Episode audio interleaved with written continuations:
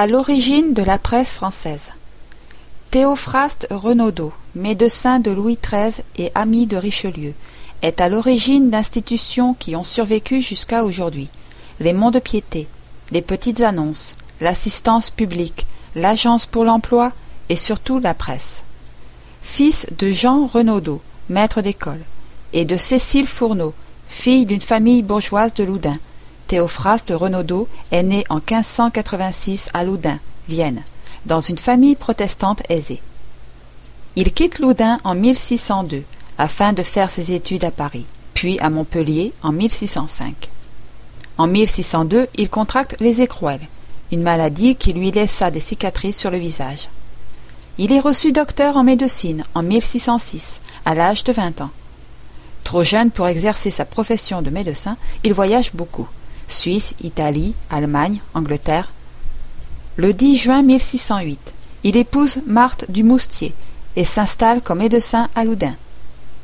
Par l'intermédiaire de son ami, le père Joseph, Renaudot rencontre et se lie d'amitié avec le jeune évêque de Luçon, futur cardinal de Richelieu, conseiller de Louis XIII, roi de France. Richelieu devient donc l'ami, puis le protecteur de Renaudot, et l'aide à faire confirmer ses multiples brevets. Un traité des pauvres lui vaut en 1612 un premier brevet royal pour un projet de bureau d'adresse, nos petites annonces modernes. Renaudot voulait créer un bureau de placement pour permettre l'emploi de vagabonds à des tâches d'utilité publique. Très rapidement, ce bureau diversifie ses activités et devient une agence de renseignements divers qui enregistrait les demandes d'emploi, les propositions de vente, d'achat, les déclarations de toute nature.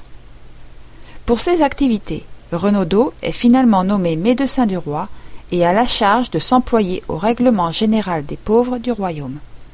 En 1618, il œuvre toujours à l'accomplissement de cette tâche et obtient le titre de commissaire général des pauvres du royaume.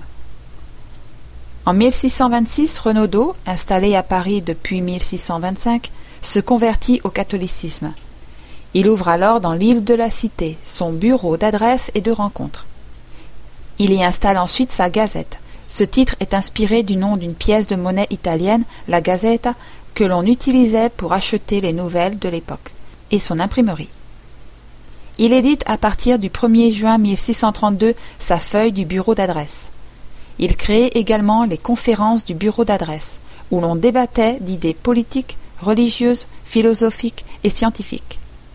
Avec la création de sa gazette en 1631, Renaudot imprime le premier journal français et devient le premier journaliste officiel.